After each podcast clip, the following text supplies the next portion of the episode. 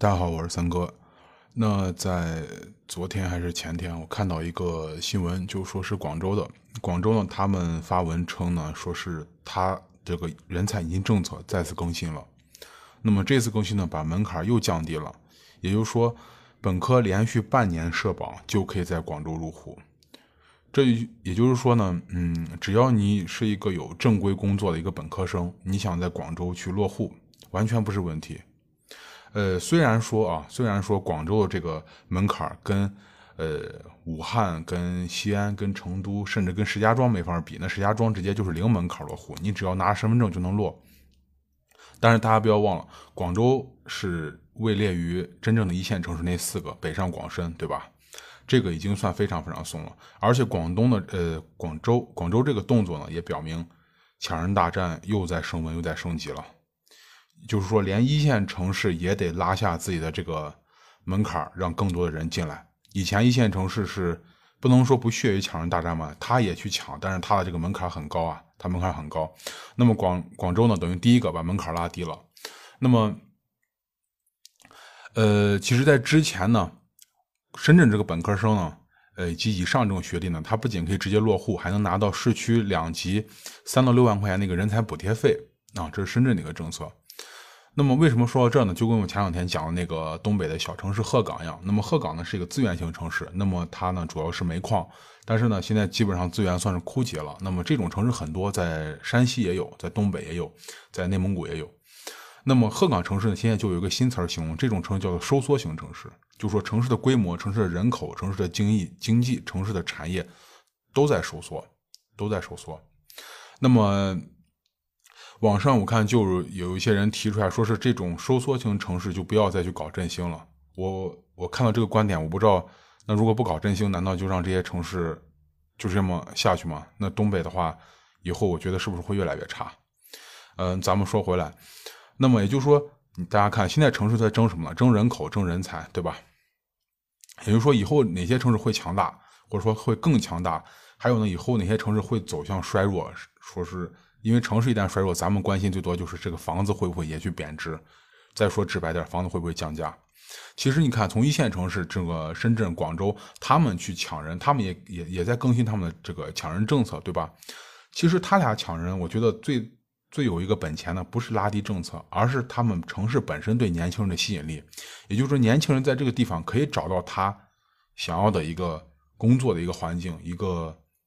或者说一个他想要的一个公司，再说直白点，或者他创业的一个环境，也就是说这个地地方他就业的一个呃吸引力是很大很大的。这个我觉得是一个最实在的一个吸引力。别的你说东西都是虚的。人来这个地方第一件事就得生活，生活就得工作，对吧？那你就业，如果你这个就业地方都有问题，或者说我学这个专业，或者说我做这一行在这没有什么发展潜力，那这个城市我怎么去待下去，对吧？那么他俩的这个强大呢，就对别的城市形成形成这种压力嘛？你看很多城市现在呢，都是把这个落户门槛在降低，都是在降低。呃，你其实不论是从房地产还是从以后人口的这个多少的一个角度来讲，落户门槛呢，其实都必须降低。而且现在有一种趋势已经发展成为，就是说门槛不断在拉低，那么人才呢，从开始的这种高端的。人才，科技人才，那么博士、研究生、硕士，然后降到本科、专科、技校生，甚至到中专生，甚至到石家庄零，对吧？石家庄已经是零门槛嘛，是真正的零门槛，比西安还厉害。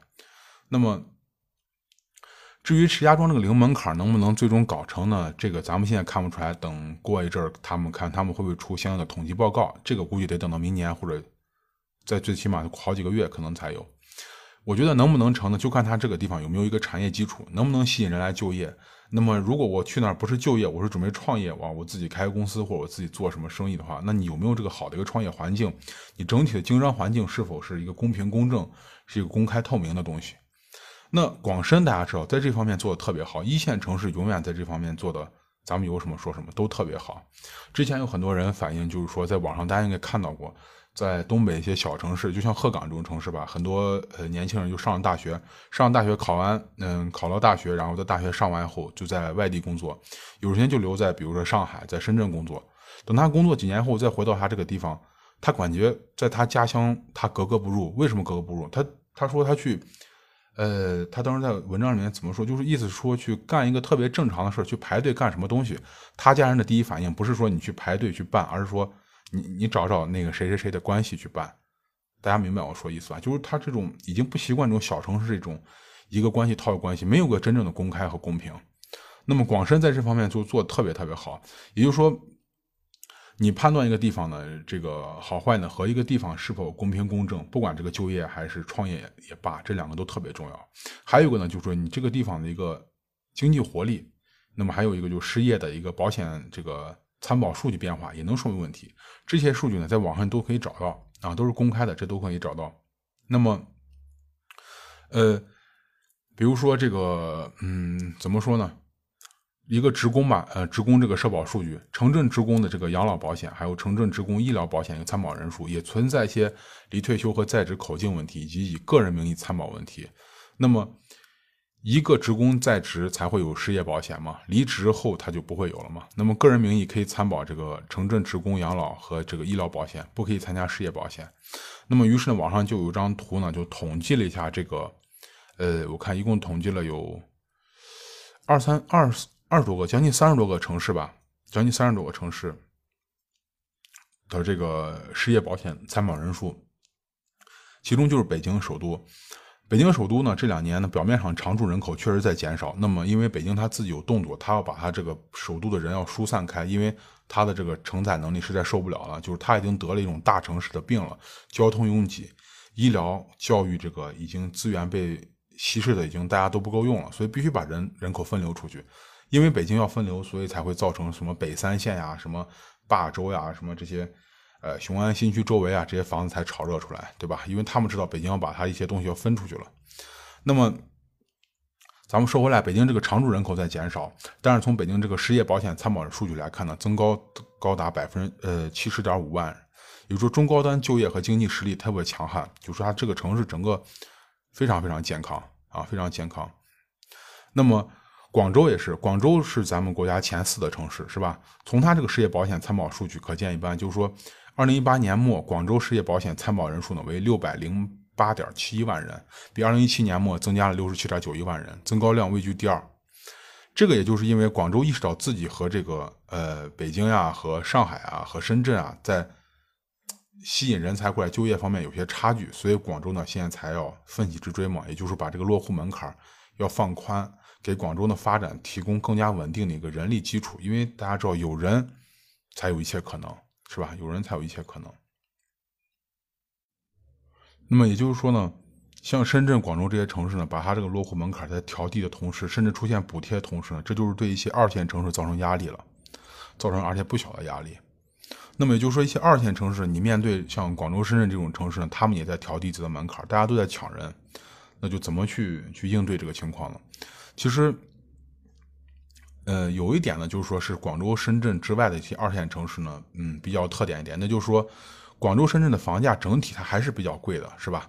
那么大部分二线城市来说，嗯，还是能略微便宜。同时呢，二线城市也有一些优势，比如说，嗯，办公成本低一些，人力成本相对低一些。那么，起码对于本省市及周边身这个身份的这个人才回流呢，还是有一些吸引力。还是有个吸引力，前提就是他当地得把这个就业或者创业的环境得造好。呃，当然，你说这个抢人大战吧，呃，说到最根本上，目前为止，我觉得更多更多，其实咱们说白了，就是为楼市去铺路，为楼市去铺路。所以说，房价，我觉得以后是什么发发展情况？就是说，房价是可控的，是很重要的。也就是说，太低了不行，房价如果太低呢，会影影响地方的这个土地财政。大家都知道。呃，现在政府基本上都靠土地财政去去去去这个赚钱，是吧？太高也不行啊，太高的话也会影响一个城市的竞争力。如果房价太高，或者说和你本地收入差距太大的话，也会影响一个城市的竞争力。那么，也就是说，我认为呢，根据我以前讲那些呢，我认为我一直坚持的，就是说，以后呢，一个城市房价会不会高，或者一个城市发展会不会好，真的就和一个城市最本质的东西有关啊，人能不能待住。能不能在这生活好有关？那么你看，前不久就是国家不是发布了一个就关于二零一九年新型城镇化建设重点任务嘛？就说除了个别城市，等于说落户实际上全国都去放松了，这个是发改委的嘛？全国都去放松了。也就是说，目前落户和房票为核心的一些人人才去抢的一些战略或者叫策略的话，基本上就失效了。广州的这个放宽落户政策，其实就是对这个文件的回应，因为这个文件是发改委发的啊，是发改委发的。以后我觉得咱们的这个国家的人，在咱们国家内部一些省市流动，我认为可能更频繁或者更自由。更自由，因为大家发现没？现在这个户口这个东西好像真的没有什么太大太大用了，这个动不动就在这落户，在那落户了，是吧？不像以前那样迁个户口好麻烦。也就是说，以后呢，户口本这张纸不再决定什么了，决定地方决定的就是说一个地方的一个就业环境、创业环境、经济和它的配套产业，可能会对人的吸引力更大，也就是更重要，不再是一个户口本值得人去什么地方了。也就是说，嗯，那些。呃，比较信仰弄高房价、地价，甚至房价超过就是工业化城市，呃，一个城市进程的那种内陆城市呢，我觉得得小心了，因为你们没有什么东西让人能留下来。而且呢，你大家做事你发现没？凡事呢都要有个度，就是说这次有些城市抢人成功了，抢人是抢成功了，问题是你这个人能不能留下来，这个是相当重要的一个东西，对吧？能不能留下来？之前你看这些落户呀、落户政策，包括房票啊，它主要就是对楼市起到一个最直接的一个刺激作用。那么现在这个阶段基本上结束了嘛，对吧？基本上结束，也就是说，当发改委要求所有城市去放宽这个落户政策的时候，落户政策基本上这个我觉得用处慢慢就会越来越小，越来越小。因为当大家都去拉低底线的时候，是不是又回到一个起跑线了？当回到一个起跑线的时候，就要拼自己城市的本身硬实力了，不再是靠一两个刺激政策。就可以超过别的城市了。那么还有呢，三四线城市呢？刚才说是二线，那么三四线城市，就是说如何看一个城市已经进入这个收缩阶段？比如说像鹤岗，对于三四线城市来说呢，首先户口政策呢，呃，肯定是要完全放开。其次呢，它是放开户口没有用，就是还得把自己城市做好。你说其他呢，都是虚头巴脑的东西，没有用，没有用。因为你想一个地方，比如说它有一些好的企业，它有一些好的企业、大的企业、强的企业。我觉得这个地方自然而然就会强大，它房价自然而然也会高，但是也更会稳定。为什么会稳定呢？有这些大的企业、好的企业和企这些强的企业，那它自然要雇雇雇佣员工啊，是吧？整体经济上去，房价自然能站得稳。如果这个地方啊，企业也在流失啊，创业的人也没有，那就大家就收入本身就低，那么你这个房价如果是靠虚火涨上去的话，这个房价根本站不稳啊，就和那个踩高跷一样，底下那高跷都快断了。你那能走得稳吗？那么就是之前那个东北城市那个鹤岗嘛，就是这个例子，就是这个例子。那么就说，呃，怎么判断一个城市呢？真是进入一个收缩阶段呢？我觉得呢，第一个就是看经济，是吧？咱们还是以鹤岗为例，这个呢，我刚说了，就是鹤岗呢，主要是一个能资源型城市，能源型，它呢主要是出煤矿。那么，呃，现在这个资源慢慢枯竭了嘛？枯竭后，人口就往外跑，人口外流。那么加上这个地方可能比较冷，是吧？比较冷，那么它招商引资的条件呢，或者吸引力也不太大，所以呢，这个房价成那个样子，我觉得没什么可惊讶的。那人都往出跑了，你把那房子弄到八九千、一万块钱一个平方，有什么意思呢？开发商你就定在那儿，那你就自己去卖吧，对吧？你看谁去买？投资呢更不可能了，谁会把钱投在那个地方呢？那么网上说鹤岗，它二零一七年鹤岗出的统计公报嘛，当年的鹤岗经济总量只有两百八十二点九亿元。比上年还增长了百分之七点三，这个水平大家知道相当于什么？只能相当于一个普通的县。但问题是，鹤岗在行政级别上可是一个地级城市，也就可见这个城市已经萎缩成什么样子了。那么，二零一六年鹤岗这个 GDP 呢是两百六十四点一亿，那么比上年下降了百分之一点二。二零一七年末呢，常住人口只有一百点九万人。如果你这么一算，人均 GDP 远低于全国，你经济不行，房价自然站不住，这是肯定的。第二呢，就是人口问题。鹤岗城市这个它这个辖区就是整个面积是很大，而且有一点五万平方公里，这是不不小了这个城市。但是呢，它常住人口在二零一七年的统计呢，只有一百一百点九万人，啊，也就一百万人出头。那么在二零一六年的时候，鹤岗还有一百零三点六万人，也就是说这过了一年又跑了二点七万人，对吧？虽然跑的不多，但是你这个总量就这么大一点，才一百万人就跑了三万，这还得了？那现在呢？鹤岗的二零一八年的统计公报还没有发布。如果发布的话，咱们到时候在节目里面讲一下，看今年，呃，看去年有没有再再有人离开，是吧？我估计可能数字还要往下低一点。其实像这种，呃，就是能源型城市或者资源型城这种情况真的挺多的，山西也有。那么第三呢，就是把城市的这个，呃城市化一个进程和人口经济结合来看，如果还是以鹤岗为例的话，就是说二零一七年末，这个呃鹤岗呢，它这个城镇人口呢高达八十三点三万人，城镇化率呢高达百分之二八十二点六，这个比例呢比一些特大城市都要高，特大城市都要高。就是说，一座这个城镇化率已经很高的城市，而且人口还在外流，那房价没有支撑，一点也不奇怪，真的一点儿也不奇怪。那么第四呢，就是看收入。如果说咱们刚才讲的前三点都一般的话，第四看收入，但是呃收入还不错啊，那么房价起码还有点支撑，那人口袋有钱嘛，对吧？但是大家想想，作为一个已经资源枯竭型的这种城市，鹤岗的收入能有多高呢？二零一七年呢，鹤岗它统计呢。鹤岗常住居民人均可支配收入是两万一千三百七十元，那么全国城镇居民人均可支配收入是多少呢？是三万六千三百九十六，这个就低于全国平均了。到了二零一七年呢，鹤岗农村这个常住居民人均可支配收入是一万三千九百呃六十七块钱，那么全国农村居民呢是一万三千四百三十二，也就是说，鹤岗的这个城镇人均可支配收入呢只有全国的百分之五十八点七。但是鹤岗的这个农村居民呢，倒是比全国平均的还多。那我觉得这个有原因，可能跟我觉得跟东北的这个嗯地广人稀，尤其是鹤岗这个地方地广人稀又多，可能是单个农民耕种的地比较多吧。啊，我是这样猜想的。那么其实咱们看到最后结论就是，你看根据鹤岗这个城数据，咱们可以结合一下看看咱们中国很多很多三四线城市是不是同样这样的危机呢？唯一有一点不同呢，就是说呃很多三四线。这种城市或者叫县级市吧，可能还有一定的城镇化空间，也就是还有较多的这个农村居民。只要有这种机会，那房价可能还能支撑一下。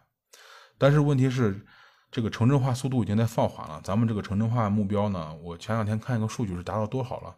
反正现在整体的速度已经在放缓了。而且你在放缓的同时呢，你要保证这个地方人口不外流，这是最重要的。那么很可惜，大部分三四线城市呢，人口都在外流，都在外流。呃，那么好，那今天呢，就给大家讲一下关于这个广州和深圳，嗯，在把自己的这个，尤其广州吧，在最近把自己的这个落户的这个政策，就吸引人的抢人大战的政策又更新了一次，而且这次更新完呢，把这个政策又拉低了，那证明所有的大城市都在拉，都在往里面拉人。我相信，随着时间的推移，会有这些大城市，不光是北上广深，还有新一线城市，会有新的这种人才政策出现，可能。或者说，相当有可能把政策再次拉低，也就是以后看城市一个城市能不能投资，或者能不能去买房子，我觉得就是看人口，就是看人口。呃，那么好，那今天呢，希望大家聊到这儿，咱们下期再见，谢谢大家。